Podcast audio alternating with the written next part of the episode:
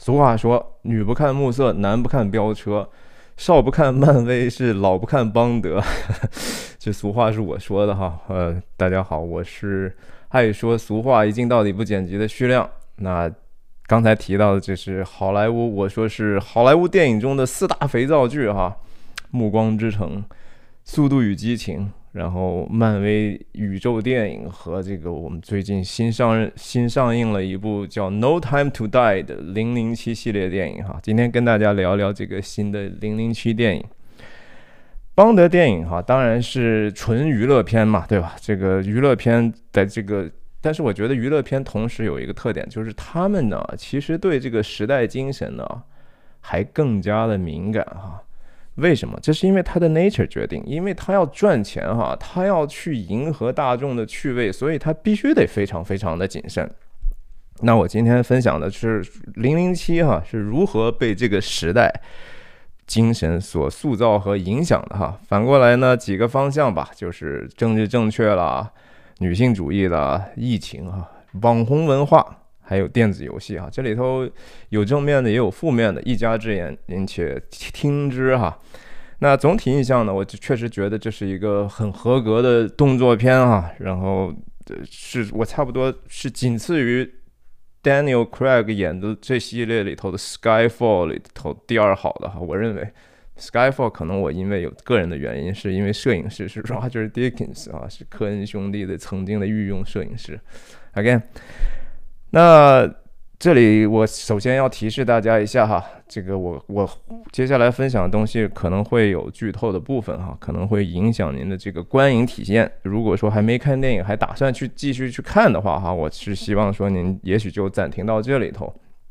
但是在暂停之之前呢，希望您能够订阅我的频道哈，在这个视频上呢，特别如果您对零零七有兴趣的话，点一个 Watch Later 啊。稍后再看，等您看过之后呢，再听听我怎么去说这个事儿的。OK，给大家几几一些时间吧，给这个手机和这个遥控器不在身边的朋友们一些时间啊。我跟您先划划这个预告片啊，这就是这影片一开始，这是预告片，没有什么剧透的地方。好，那我就开始了哈，剧透的就不管了。那零零七这个动动作片，当然动作场面是大卖点哈。这个我觉得开篇的这个预告片里这一段追车非常非常的好看啊，确实是很好看。但是后面呢，有一段这个雾中的这段追追杀哈，就有一点点弱了这一段。他就是感觉这一段，首先也不直接跟剧情有关哈，然后其实大段直接拿掉，稍微做个铺垫，完全可以的，干嘛搞一个两小时四十多分钟呢？在这个大反派的这个基地里头哈，有一些这个近身的这个搏杀和枪战哈，这个地方实在是我觉得有一点点太夸张哈。不不光是这个邦德的这个人哈，甚至说有一个女性角色哈，这个一个黑黑人女性的这个角色，哇塞，这女的也是厉害的的，有点逆天了哈。我觉得看完这个，你像有时候的近身的枪战哈，冲锋枪离离邦德或者或者这个女女士只有几米远，但是呢。邦德已经手手无寸铁，拿起来一个前面的尸体就能挡住，然后也不管后面有没有枪，反正随手捡枪，随手能够手刃对方，对方一个加强牌过来都被他干死了哈，我实在是有一点点不合理到一定程度，但是零零七就是这样嘛，我只是觉得这个东西和 video game 有一点点像了哈，这是这个时代感觉第一射击游戏的这种影响哈，大家觉得说我玩游戏我都能杀那么多人，你电影你。当当然得给我杀更多的人了，所以就是有一点点是好莱坞退化到什么呢？就是观众为了观众一时爽哈，反派的小喽啰全部都火葬场的这样的一个水准了，哎，所以我觉得之前批评人家张艺谋那个悬崖之上呢，也有一点点刻薄了。其实好莱坞水平也真的不比张艺谋那个高，这是实话哈，这是实话。张导对不起了。那这个当然是这个邦德电影里头的第二十七部嘛，对吧？二邦德电影是从这个一九六二年开始拍的，拍到现在呢，也就是拍了二十七个哈。但是我们想一想，漫威的电影啊，二零零八年钢铁侠出来到今天上期为止都已经二十五部了，你马上赵婷的永恒族二十六部了，超越这个新，我觉得这是一个所谓的新时代电影时代电影剧的一个一个升级哈，就是零零七可能还是要逐渐的，因为他们老的观众老去之后，他就要逐渐让位于这个漫威所打造的这个新的时代剧了哈。也不是什么坏事，这是一个中性的。我只是觉得说，如果说邦德电影和那个漫威电影还有一些气质上的不一样哈，我觉得这个倒值得值得说一说。特别是说邦德电影，我觉得很很重要的一点是它有很多的外景哈。漫威基本上那就是棚拍，就是特效，就是蓝屏啊，就是后期做的东西。邦德电影还是有很多真实世界，特别是嗯美丽的风光的地方哈。我就记得有一个，我看看是哪儿的这个镜头，这个地方也就是追车发生的这个事情。看看这个桥，看看这个教堂的，在这个山巅之城哈，看看这个整个石窟一样打造的这样的一个一个城市，确实是非常非常的漂亮，非常的值得在大屏幕上欣赏。这是一直也是。邦德电影大卖点啊，这个地方我还特别查了一下，是意大利的一个小镇哈，叫这个 Matera 啊。我相信这个包括这个有一个桥，不是这个桥，可能是一开始动作动作场景里头这个跳桥的这个桥。哇塞，这个桥也是也是非常非常的呃让人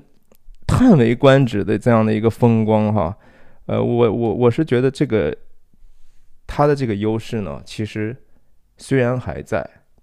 但是也在消退。为什么呢？这个就跟我觉得网红的文化哈有关系哈。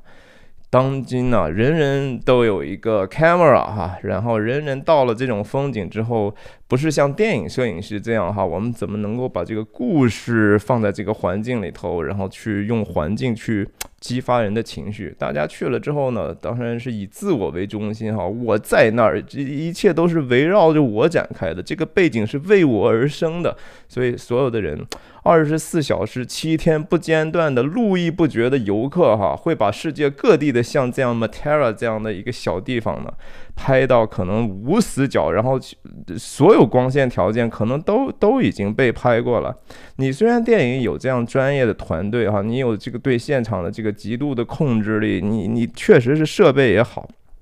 但是你仍然拼不过这样毫不疲倦的网红文化的大众中裹挟的人们，哈。没办法，所以我觉得说，我我深深的相信这个电影现在票房也不错哈。这个 Matera 这个小镇哈，一定会迎来新一波的旅游旺季的哈。然后大批的正在赶往这个小镇的路上的游客，你们就等着好吧哈。OK，再说说这个车哈，哎呀，这个车当然是零零七的又一个卖点了，阿斯顿马丁嘛是吧？这个车很好玩哈，那。车灯一缩，就直接就机枪就出来了，挺挺挺挺什么的，挺这个叫 O G O G 感十足哈，这个 Original Gangster，Original Gang 哈，这真的是老老帮菜哈。在这个电影里头呢，确实是我们看到了很多很多老帮菜哈。且不说这个阿斯顿马丁这个防弹功能有多强啊，就看到其他的一些品牌，比如说什么福特啦、丰田啦。然后甚至诺基亚手机啊，我觉得最搞笑的是看到诺基亚手机，他可能是因为他这个时代毕竟还不是个当代啊，所以那个当然是也是合适的。可是这个时代我们在生活中见不到诺基亚手机啊，是吧？而且这个片中呢，你看不到什么像特斯拉啦、苹果这样的这样的东西哈，所以感觉上。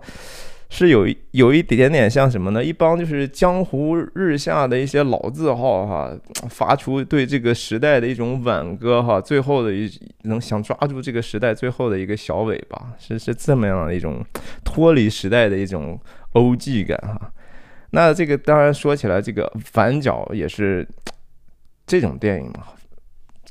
邦德也属于某种的超级英雄电影哈。超级英雄电影它只能好到就好到。什么程度呢？是其实是由它的反角哈，就是它的 antagonist 有多坏来定义，或者这个坏有多合理来定义。我确实觉得这个反角有一点点弱了哈。这个反角的名字起的就有一点点太太 literal 哈，叫 Lucifer 哈 s a f e n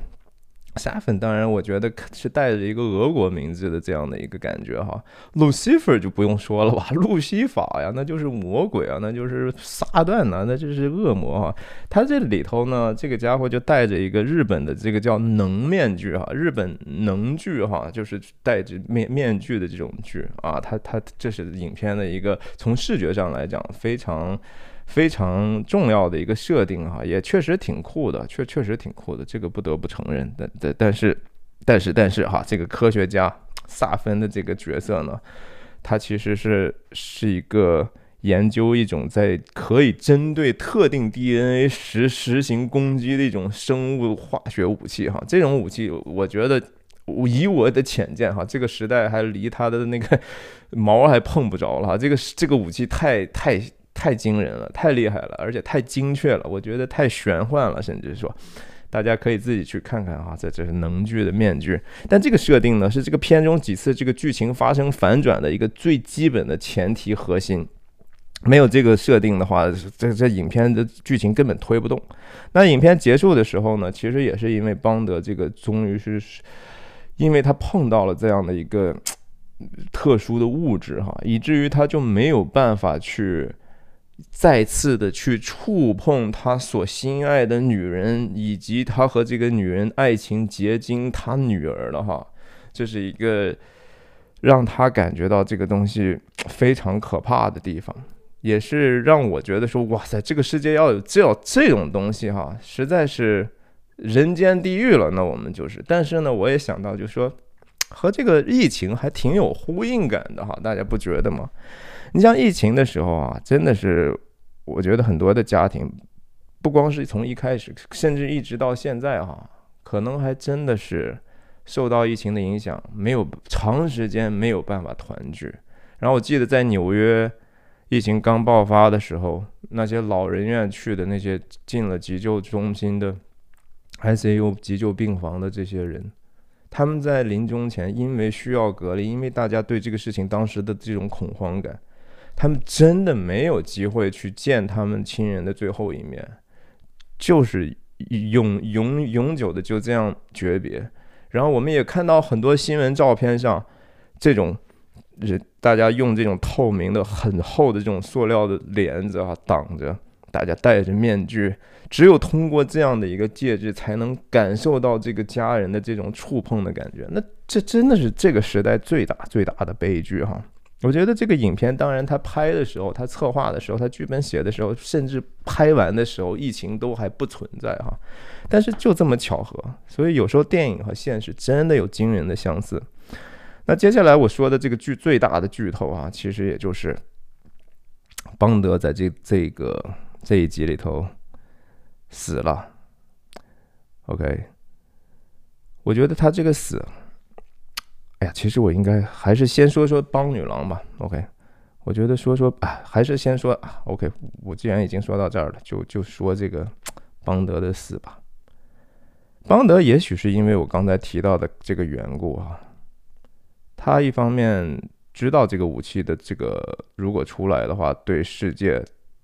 有多么可怕。那他同时当然也也是有个人的原因，就是我都没有办法去跟自己的爱人去。有任何接触了，所以他也就决定在在这个日本和俄罗斯的这个争议水域哈，叫这个叫鄂霍茨海的鄂鄂鄂霍次克的这个海上的一个岛上，也是这个邪恶基地的这个地点，他就最后说：“OK，那我就干脆牺牲自己吧，我也要想办法毁掉这个可怕的武器。”那其实影片最后也确实是，呃，几乎是毫无争议的哈。这个 James Bond 至少就是 Daniel Craig 演的这个 James Bond 是牺牲了，嗯，殉职了。这是一个挺特别的一个告白的方式哈，告别的方式哈。这个我我身边有一个真的是看了四十年看邦德电影长大的这样的一个中老年美国朋友哈，他就跟我说，他就非常非常难过哈，这个结果让他这个结局让他他他觉得说。甚至半开玩笑说：“零零七这个角色哈，是为数不多让让他在这个时代作为一个白人男性哈，还能稍微有一点点隐秘的对自己身份的这种认同和骄傲感觉的一个角色哈，因为他其他的时候挺不敢的，你知道，是一个挺政治不正确的事儿。那其实电影里头多多少少我们看到了一个黑人女性的，她也想要这个零零七的这个代号哈，她觉得她可以取代她的这样的一个一个东西呢。我也觉得说，呀，也许就这个女士，以后的零零七哈，还是不是白人哈，是不是英国人，是不是是不是男人，甚至哈，其实都是都不太好讲，真的不是很夸张，这这这都是不确定的。我觉得这个时候片商用这样的一个设定哈，其实多多少少在试试探一下市场的大众的反应，就是说你们，我如果继续往那个方向去推进。我 push 一下，看看你们是什么样的感受。零零七为什么不能是女人，是吧？从这个极左的进步主义的角度来讲，为什么不可以？你这永远就是一个大男子主义的东西吗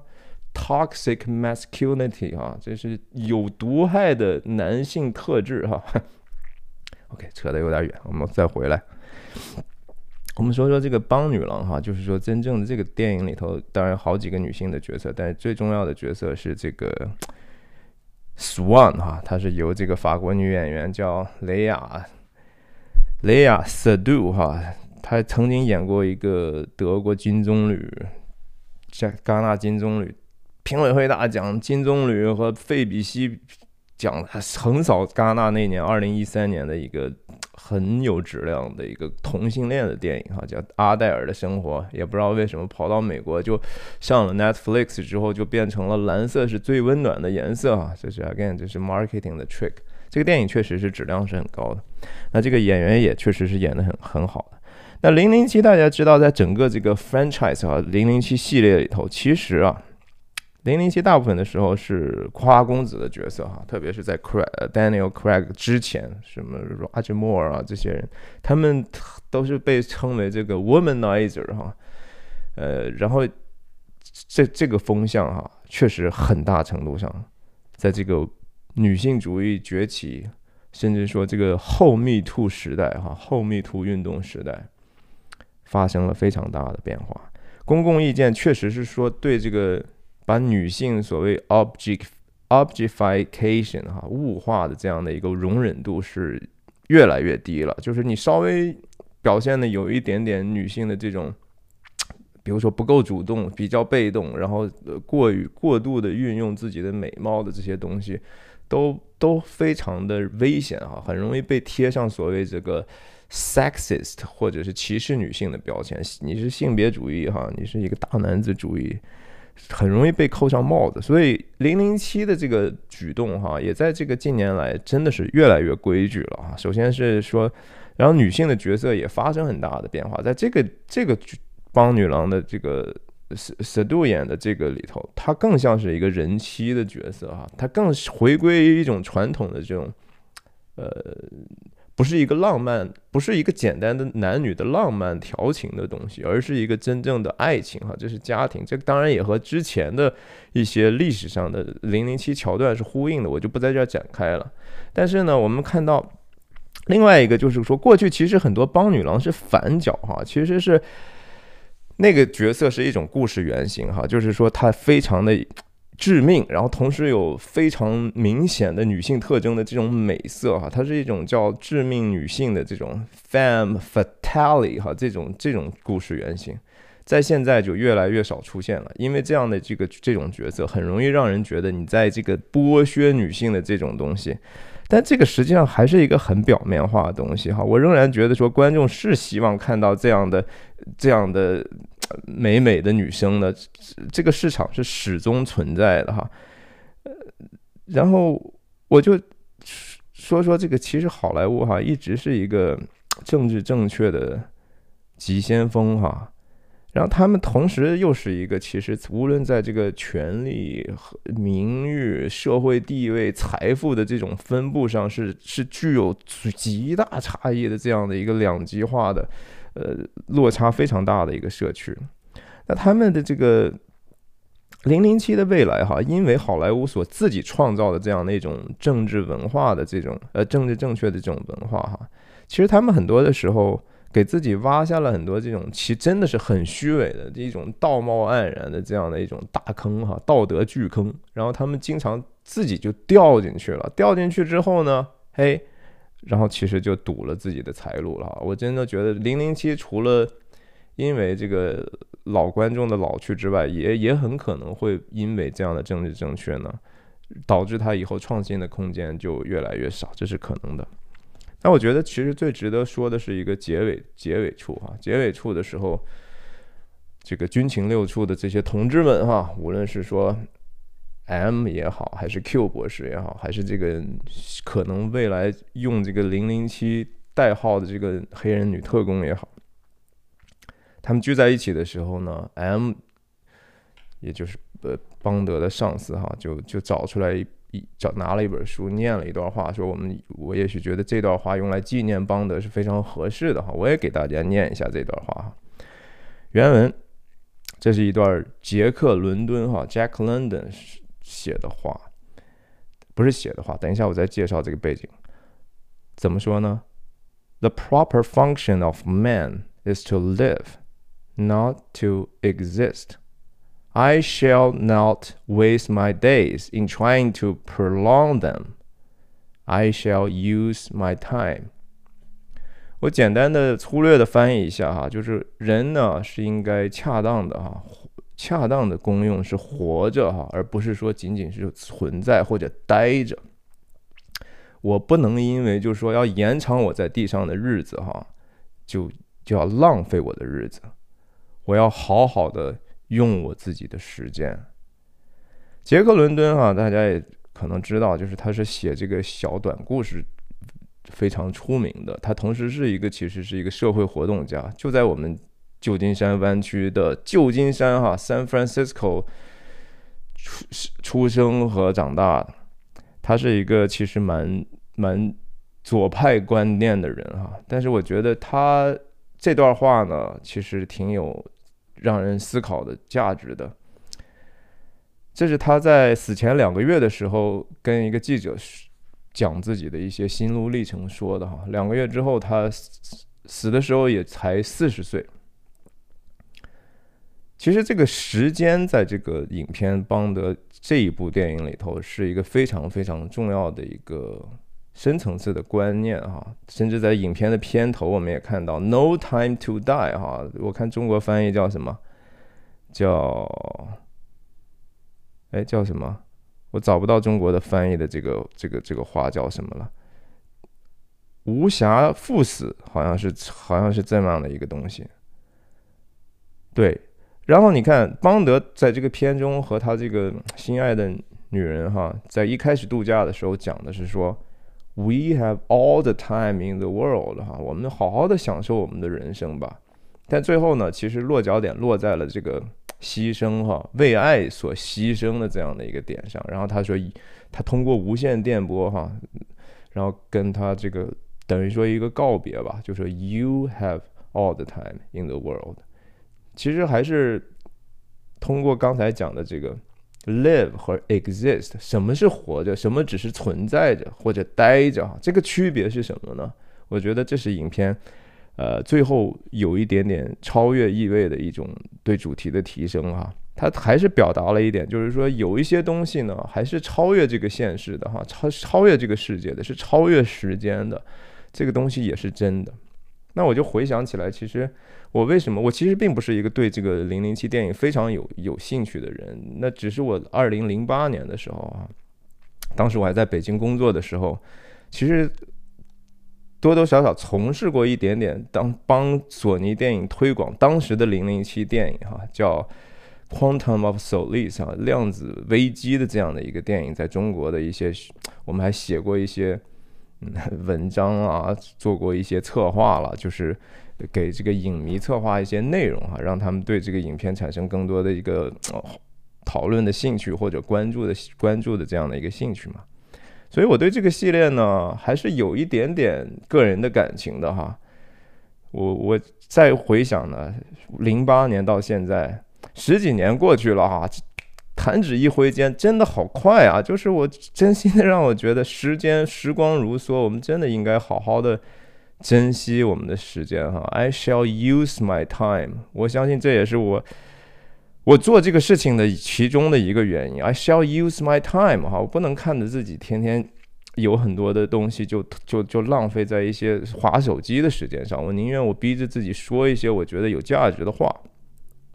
最后说说这个影片的配乐哈，Hans Zimmer 哈，这是当代的最当红的好莱坞顶级制作里头最爱用的音乐家哈。我我当时我觉得从这个黑暗骑士开始对他就格外的刮目相看哈。但是我现在在十几年在过去之后，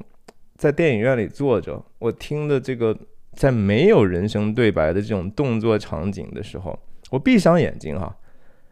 我就感觉是听到的，就是还是蝙蝠侠的这个感觉，没什么区别哈。Hans Zimmer 在这个好莱坞，他确实是打造了一个很成熟的流水线的这样的一个制作的环境和和和方法。很多人后辈的这些音乐家哈，也深受他的这个提拔。在当年这个。有一个是万达电影和这个传奇影业他们合作这个叫《魔兽》的这个通过根据网络游戏改编的这个电影《魔兽》的这个电影哈，我还受邀，当时因为国内的一家时尚杂志就是让我去 L A 去了一趟哈，我就采访这个给《魔兽》配乐的这个音乐家哈，他也是。当时其实他最红的作品是《Game of Thrones》的整个的配乐哈，噔噔噔噔噔噔噔噔噔噔噔噔噔噔噔，那个人叫 Ramin Djawadi 哈，是一个伊朗裔的一个德国人，德国移民啊，美国人啊，挺复杂的。